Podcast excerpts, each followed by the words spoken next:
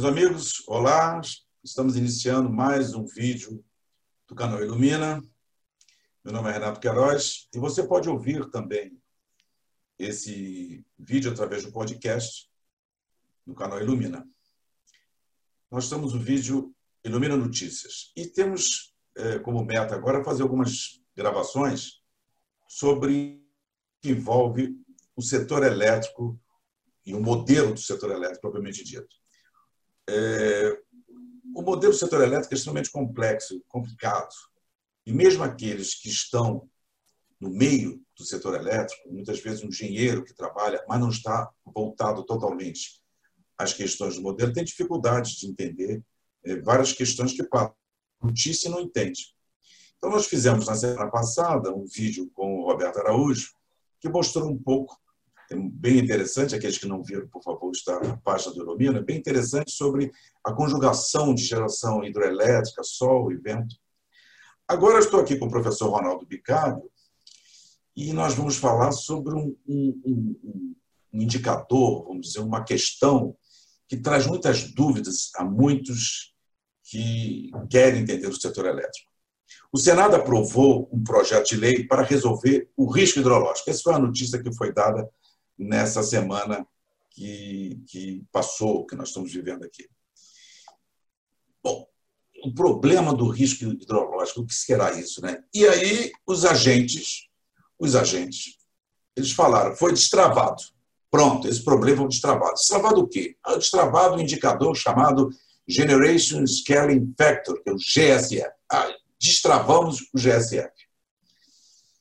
Bom, é, a gente sabe que é, as hidrelétricas no Brasil, a, a, legislação só permite que os contratos do setor elétrico sejam firmados com base de uma garantia física ou, ou energia assegurada, que é a quantidade de energia mínima, mínima para que uma hidrelétrica possa gerar e fornecer durante um certo período, não é a quantidade máxima, é a mínima que ela consegue é, é, garantir isso. E certamente é, você pode ter um, um, déficit hidrológico nessa questão. Então, eu já vou começar com o Ronaldo Bicalho. Obrigado, Bicalho, por essa oportunidade. Tudo bem? Eu queria que você já iniciasse para você. E o que é o GSF? Você explica para nós, objetivamente, o que é o GSF, por favor. Tá bom, então. Obrigado, Renato. A gente está aqui mais uma vez né, nesse nosso, nesse nosso bate, nossa, nossa conversa aqui no Instituto Ilumina é, sobre os, os problemas do setor elétrico. Né? Principalmente o problema do setor elétrico brasileiro. Essa questão do GSF é uma questão bastante, bastante complicada, né? Esse nome GSF, né? Olha, o GSF em si, ele é simplesmente um indicador, né? Ele é um termômetro, né? Ele mede a febre, né? Mas que febre é essa, né? O que, que o GSF mede? Ele mede a seguinte, a seguinte situação.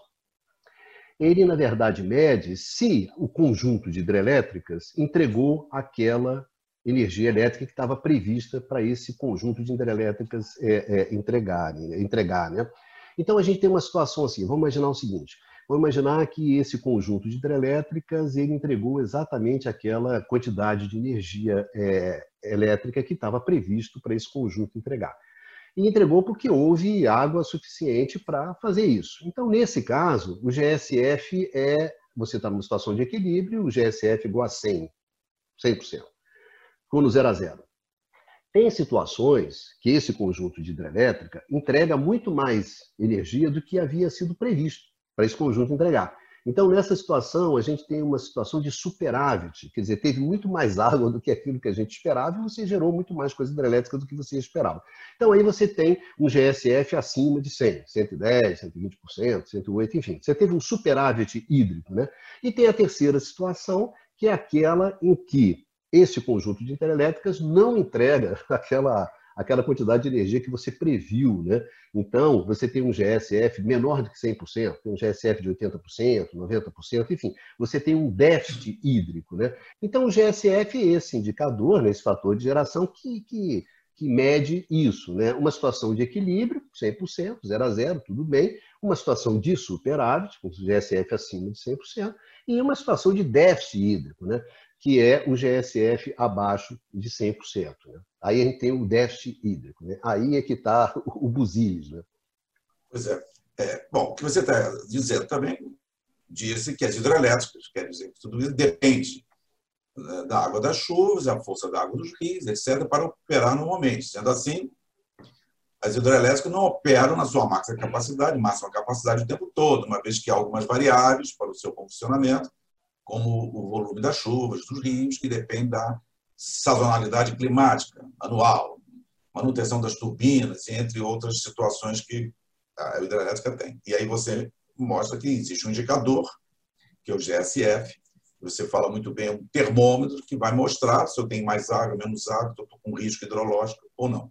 Agora, mas qual foi o problema que ocorreu que me parece que deu, me parece não, que levou à judicialização? Qual foi o problema que houve desse GSF ao, ao longo do tempo aí? É, é, é claro, o, o, problema, o problema, a febre, né, é quando você tem o déficit, né? Por que isso é uma febre? Por que isso é um problema? Pelo seguinte, bom, as hidrelétricas não geraram aquilo que estava previsto para elas gerarem. Tá, tudo bem. Elas geraram, digamos assim, 80% daquilo que era previsto. Então teve um buraco aí de 20%. A pergunta é, quem é que gerou no lugar das hidrelétricas? Né? Quem gera no lugar das hidrelétricas, a princípio, são as térmicas. Né? Então, como as térmicas geraram no lugar da hidrelétrica, cabe, então, até pelo menos 2015, cabia quem? Cabia ao gerador hidrelétrico né, pagar a grana dessas térmicas. Então, quem é que paga as térmicas? Ah, quem paga as térmicas é, são os geradores é, hidrelétricos. Né? Então, eles é que ficam com esse custo. Custo salgado. Né? Há alguns anos, desse déficit chegou a 30 bilhões, 40 bilhões. Então, o problema, o problema do, do GSF foi quem é que fica com esse mico, quem é que fica com essa conta. Né? Ou seja, quando tem, você tem o risco hidrológico, né, que é o problema, choveu ou não choveu, quem é que fica com esse risco? Né? Quem ficava com esse risco era os geradores os geradores hidráulicos. Né?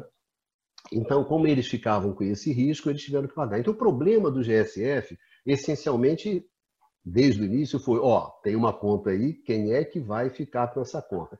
Só para ter uma ideia aqui, Renato, eu vou fazer, vou compartilhar aqui uma, um gráfico aqui simples para se ter uma ideia do, do, que a gente está falando, né? Bom, esse aqui é um gráfico, né, onde você tem o GSF em percentagem, né? E aqui os anos. Né? Então, você observa que de 2005 até 2012, você teve GSF acima de 100%, ou seja, você teve superávit. Né? Durante oito anos, você teve superávit. Você tinha energia sobrando, tá certo?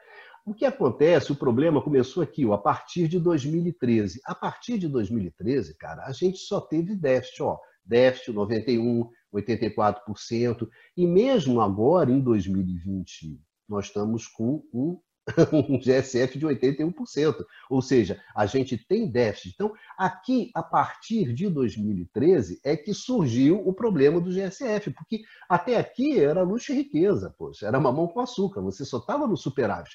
Quando você começou a ter déficit, aí apareceu uma conta, e aí começou essa discussão, quem é que fica é com essa conta. Né? Então, a febre, se o GSF é o termômetro, a febre é o déficit, tá certo? Então, você passou a ter o déficit. Aí é que começou a ter o problema. Ó, tem um déficit, tem um custo, quem é que fica com esse custo?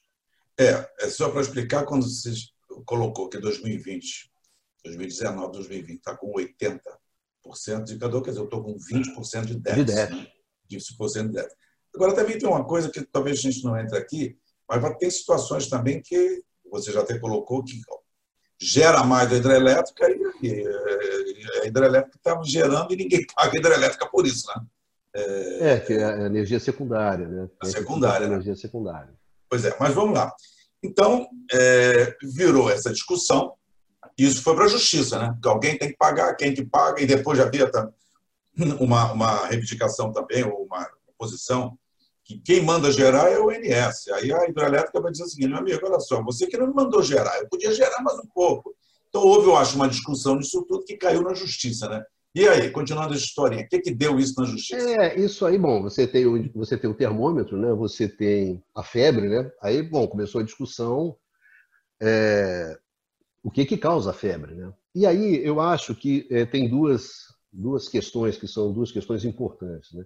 Eu acho que tem um conjunto de causas que são é um conjunto estrutural, e eu acho que esse que é o relevante, esse que é o grande problema, e tem um outro conjunto que é um conjunto que eu chamaria de conjuntural, operacional, né? que eu acho que o, mais importante a gente entender é o estrutural. Né? O estrutural, que esse é um problema que o setor elétrico brasileiro tem hoje, e o GSF, digamos que essa questão simplesmente refletiu isso, que é o seguinte problema. Olha, nós somos um sistema hidráulico, hídrico. A geração de eletricidade no Brasil ela é baseada essencialmente em energia hidráulica. Nós, a Noruega, o Canadá, três países no qual a geração hídrica ela tem um papel fundamental dentro da matriz elétrica. Ponto. Quando você faz esse tipo de opção, que é uma opção de sustentar o seu setor elétrico em cima de uma base, de uma base hidráulica, a primeira questão que se coloca é o seguinte: para, você passa a depender de ter água não ter água, né? de ter chuva não ter chuva. É claro que vai ter situações onde vai chover muito, você vai ter muita água, portanto, você vai ter muito recurso para gerar é, eletricidade, vai ter situações onde vai ser o contrário, você vai ter período de seca. Como é que a gente resolve isso? que é a questão do risco hidrológico, né? o risco de ter água não ter água, de ter chuva não ter chuva. Essa é a grande questão. E como é que a gente resolveu isso no Brasil?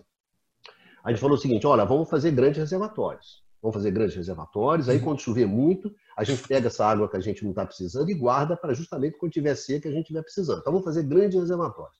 Então, primeira coisa, como é que a gente vai lidar com o risco hidrológico? Vamos fazer grandes reservatórios e depois vamos operar esse conjunto de reservatórios como se fosse uma enorme caixa d'água tá certo? Uma caixa d'água única. De tal maneira que, o que, que acontece? A, gente não vai ficar dependendo se a água vai entrar da rua ou não. Quando entrar água da rua e a gente não precisar, a gente guarda na caixa d'água, para quando não entrar água da rua, a gente usa a água da caixa d'água. Essa foi a essência do jogo. Né? E vão operar isso como se fosse uma grande caixa d'água, porque não só vai ter a questão da escala, né, de ter uma baita caixa d'água, mas uma questão fundamental no Brasil, que é a geografia, como o Roberto Araújo sempre chama atenção. A geografia. Aqui você não chove ao mesmo tempo em tudo quanto é lugar. Tem lugar que está chovendo, tem outro lugar que não está chovendo. Ou seja, tem uma diversidade hidrológica que você jogando com ela, eu não vou ter apenas uma puta caixa d'água, como eu vou ter uma caixa d'água onde vai estar sempre entrando água. Essa é a grande jogada brasileira. Esse foi o nosso pulo do gato. E a gente levou isso ao extremo. Aí, o que, que acontece? Ao longo do tempo, conversa vai, conversa vem, sempre jogando com essa ideia, a gente chegou no que a gente chama do mecanismo de realocação é, de energia, né? do MRE. O que é o MRE? Gente, o MRE é pega as hidráulicas, faz um grande condomínio, né? junta essas hidráulicas todas, e o que, que a gente vai fazer? Bom, eu sou dono de uma hidrelétrica, Renato é dono de outra hidrelétrica. O que, que acontece? Tem situações no qual vai chover muito, muito na minha região, e eu vou ter água sobrando, e vai ter situações na qual o Renato, nessa mesma situação, vai estar na seca, na podre, não está chovendo nada. Então eu falo, Renatinho, tudo bem, eu gero no seu lugar. Tá certo? Essa energia que está sobrando aqui, eu realoco essa energia que eu estou gerando como se você tivesse realocado. E quando a situação inverter, você ficar numa boa e ficar numa ruim, a gente volta. A ideia do MRE é isso, né? É você gerir o risco hidrológico de uma forma coletiva, né? tentando utilizar o máximo de recursos. Tudo bem. Então, o MRE, quando a gente fala assim, o conjunto de, das hidráulicas não entregou energia, a gente está falando é justamente desse conjunto, é o MRE, quer dizer, esse conjunto de hidrelétrica que, que aconteceu? Gente, o que aconteceu é o seguinte: foi, o país foi desenvolvendo, a carga foi aumentando, e a capacidade dos nossos reservatórios regularizar, fazer esse tipo de jogo, ela foi diminuindo.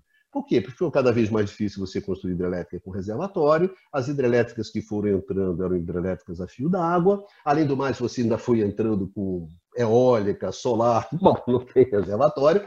Então, esse mecanismo, esse pulo do gato, esse jogo que a gente armou, ele foi perdendo o poder, né? o poder desse, desse mecanismo de, de defender ou, ou, de reduzir a nossa exposição ao risco hidrológico. Ou seja, a família cresceu, tudo cresceu e a capacidade da caixa d'água foi diminuindo. No fundo, foi isso. Né? Antes era um casal... tivemos Tivemos dois anos, às vezes, de, de, de reserva. É, não, Estamos chegando a dois meses. É, exatamente. Antes, a, água do reservatório era. É, os reservatórios eram plurianuais, né? A água durava mais de um ano, agora dura meses. Né? Então, tudo bem, isso aconteceu. Qual é a, a, a questão fundamental?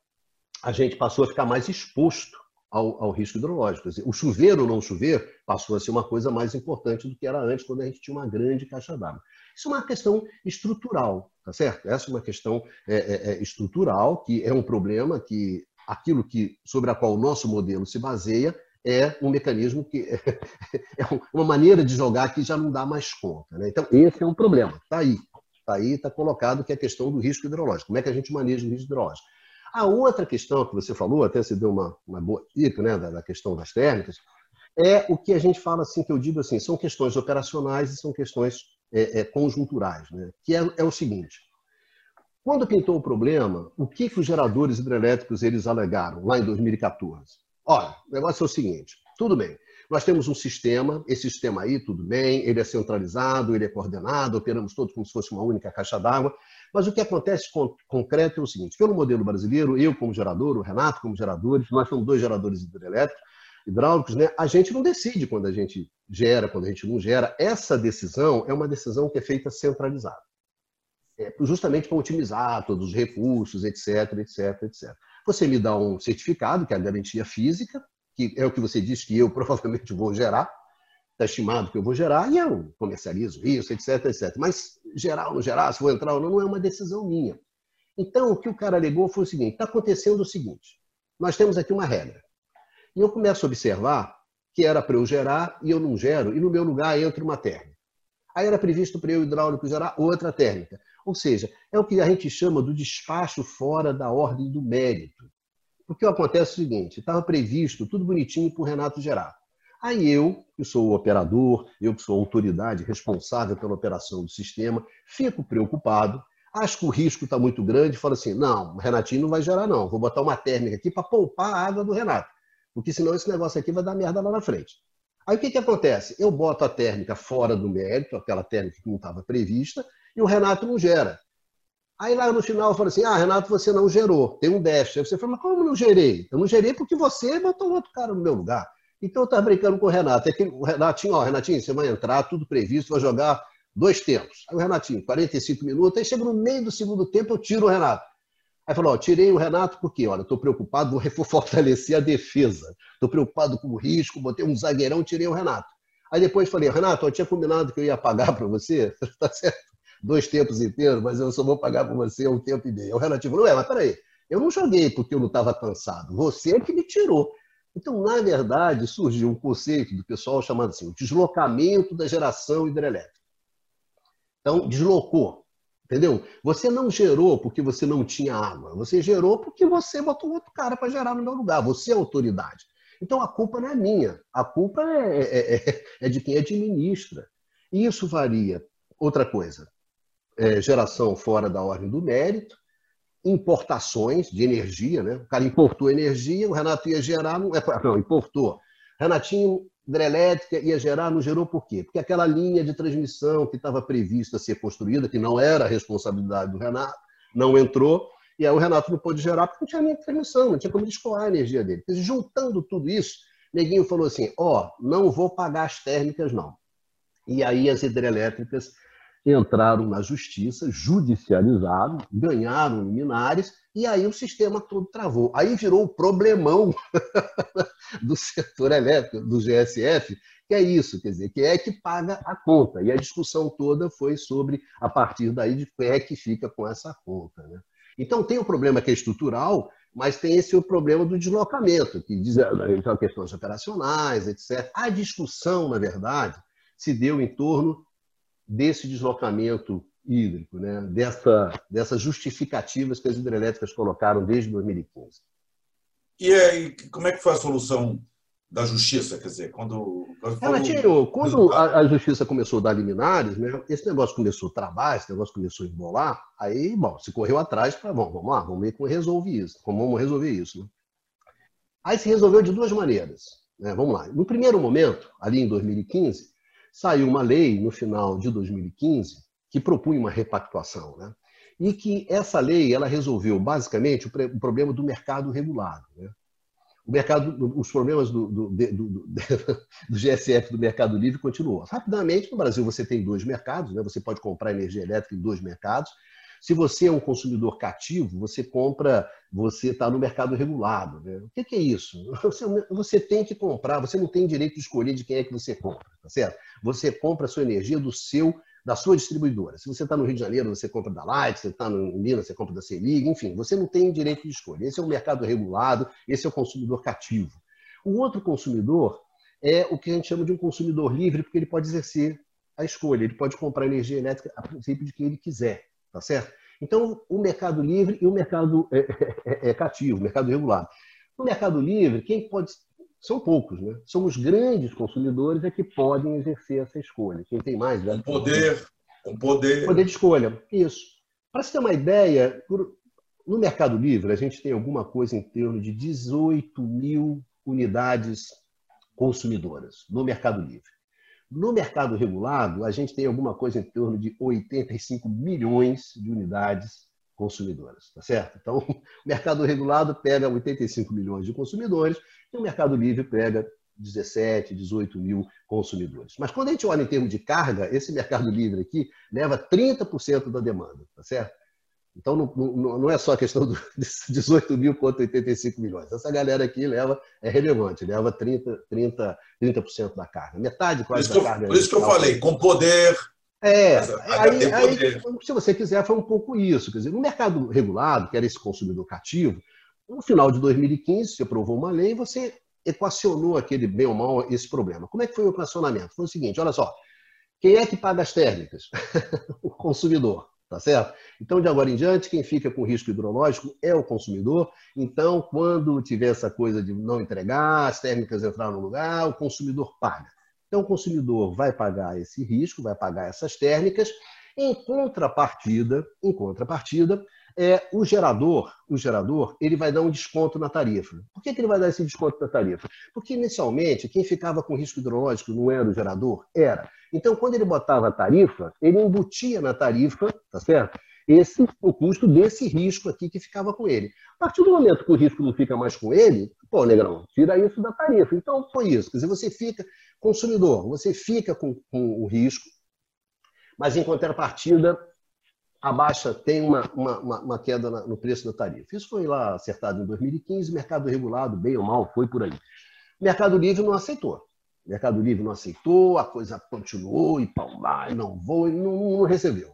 E o que aconteceu com o Mercado Livre começou a ficar com um buraco lá, né? Porque os caras judicializavam, não paravam, então você ficava ali com sete. Atualmente, alguma coisa em torno de 8,5 bilhões de reais estava judicializado. Então, essa lei do Senado, última, que foi aprovada, tentou resolver essa questão. Falou o seguinte: ó, fazer o seguinte, resolver da seguinte maneira: Mercado Livre tá, chamou o gerador, gerador, Renatinho, paga lá o cara da térmica, tá certo? Paga o cara da térmica, e eu vou fazer o seguinte: e eu vou estender o período da sua concessão, tá certo? A sua concessão ia acabar ano que vem, ia? Ia.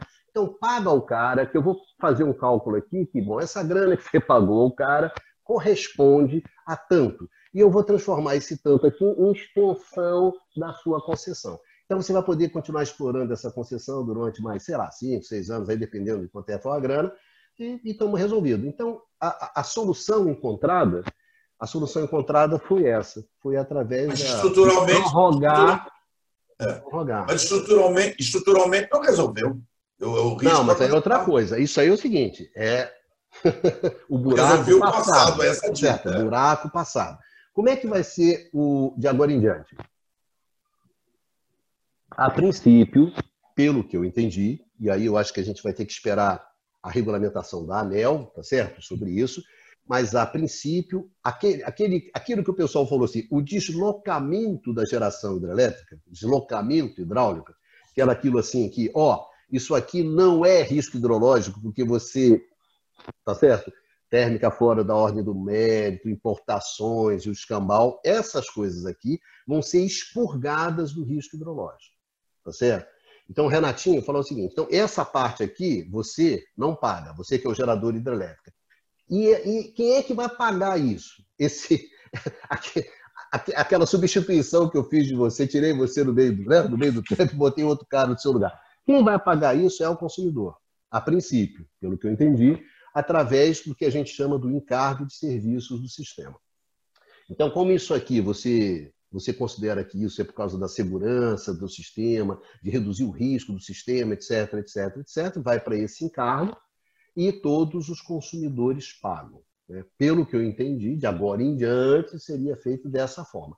Ou seja, o que você decidiu foi quem é que fica com o custo, né? Consumidor e uma parte o contribuinte, que é esse contribuinte que abriu mão, te deu mais X anos de, de outorga, né? Então, quem ficou, no final de contas, com a conta foi o consumidor e o contribuinte. Né? Alguém teria dúvida disso? que essas soluções ah, caem sempre Foi o que, a, a, princípio, né? Agora, a princípio ficou isso, né? Agora, é interessante que você falou muito de poder, né? Quando foi repactuar lá com o consumidor, mercado regulado, consumidor cativo, consumidor, os 85 milhões, né? Consumidor da distribuidora, ah, foi o risco da loja vai ficar contigo? Ah, não sei o quê, papo, foi. Agora, quando chegou no Mercado Livre, que são os grandes consumidores, ah, então o risco fica com você, você, não, não vou pagar. Aí travou, não vou, e vai para cá, vai para lá. Aí teve que dar essa solução, na verdade, no qual entrou o Estado, né? O Estado falou, não, eu resolvo eu vou te dar mais sete. Quem é que deu mais sete anos de concessão? Cinco? Ah, foi o Estado, né? o Estado é que entrou para resolver o, o problema. Né? Então, essa é a famosa destravamento. Né? Destravamento foi decidir quem é que fica com o mico, só isso. Quem é que fica com o mico é, o, hidrológico? E é um o, desavisado, o desavisado diria o seguinte: se eu tenho lá um, um, um cabo de guerra, eu tenho 85 milhões de pessoas puxando aquela corda. E do outro, que é o Mercado Livre, você falou quantos? 16? É, são 18 mil, acho. 18 mil. Você falou no outro, milhões. Quem vai ganhar? Aí vai ser quem tem mais braços, não é. Quem vai ganhar quem tem mais poder. Outro vai ganhar. E agora, né? eu acho que está explicado, Ricardo, eu acho, mas, eu acho que a gente tem que explicar. Só, só vou dar um detalhe aqui para mostrar. Renatinho, só para terminar, só para botar uma coisa aqui, que é o seguinte: tudo bem, a gente, olha, o GSF é o, é o termômetro, o déficit, e junto com ele né, a conta é a febre, a mas a causa, né? Eu acho que o que a gente decidiu foi o seguinte: quem é que vai ficar, quem é que vai pagar a conta do hospital toda vez que você tiver a febre, né? que é o consumidor. Tudo bem. Agora, a causa, eu acho que a causa, que é a questão do risco hidrológico, essa questão ela permanece, tá certo? Essa aí, é, porque essa aí envolve o MRE, envolve como a gente lida. Né? Aí uma outra questão, que aí é um outro programa, inclusive é um outro projeto, né? no atual projeto de lei lá de modernização do setor, tem propostas com relação a isso. Isso é uma outra discussão. A discussão em si desse, desse embrólio do GSF foi quem é que ia pagar a conta, isso, ao que parece, equacionou-se e distribuiu entre o contribuinte e o consumidor. Pode se discutir ou não, passo, foi bom, mas, ó, gente, o que aconteceu concretamente foi isso. Né? Agora, o é. problema da febre, a causa da febre, é, essa é o modelo estrutural. É, não, é uma causa estrutural, né? É modelo, complicado, é um modelo e. É você vê o seguinte, você falou é, dois. É, outra, é, outra, é outro programa, né? Um programa você falou duas coisas aqui, que vamos encerrar aqui, mas você falou duas coisas que tem gente que não deve entender. É, é, o NS falou para a hidroelétrica não gerar e entraram térmicas fora da ordem do mérito. Fora da ordem do mérito, o que significa? Você tem uma meta programada em função do menor custo a térmica entrar. Quando o NS diz entra fora do mérito, vou pegar uma térmica é cara. Por isso que, no fundo da brincadeira, deu esse valor todo enorme. E mais uma questão. Quando diz assim, ah, as hidrelétricas geram é, que o ONS é, determinou ali para gerar tal, e ela gera com o quê? Alguém perguntaria, ela tem lá uma máquina que tem uma capacidade para gerar? Não. Ela gera um valor de geração né, através de simulações da operação, utilizando séries sintéticas de energia fluente, conforme a metodologia da, da, da. Olha que coisa complexa que é o setor. Quer dizer, a hidrelétrica gera em cima de um número dado em cima de um modelo e não do é, que não, a essa é uma, ela tem. É uma outra, isso é uma outra história.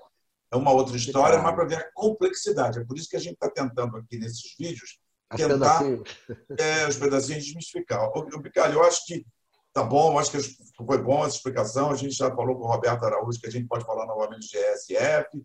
Mercado Livre é uma série, o Mercado Livre é um livrinho, né, para entender o que é o mercado. É, eu acho que a gente vai fazer um, um, fazer um programa só com, com essa questão do risco hidrológico, né, que é a questão é. fundamental, importante. É, então, tem propostas de que o MRE seja incluído, né, que cada um cuide do seu risco. Enfim, tem um milhão de coisas rolando na, na praça. Né, que são então, nos próximos vídeos, nos esperem que nós teremos mais é, o nosso objetivo é esse. É, não, mas para terminar, eu acho que é o seguinte, ó, cara, o problema do GSF, meu amigo e minha amiga, foi resolvido às suas custas, ponto.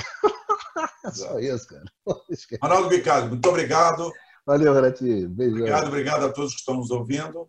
E nós teremos mais um vídeo na semana que vem é, do canal Ilumina. Obrigado a todos.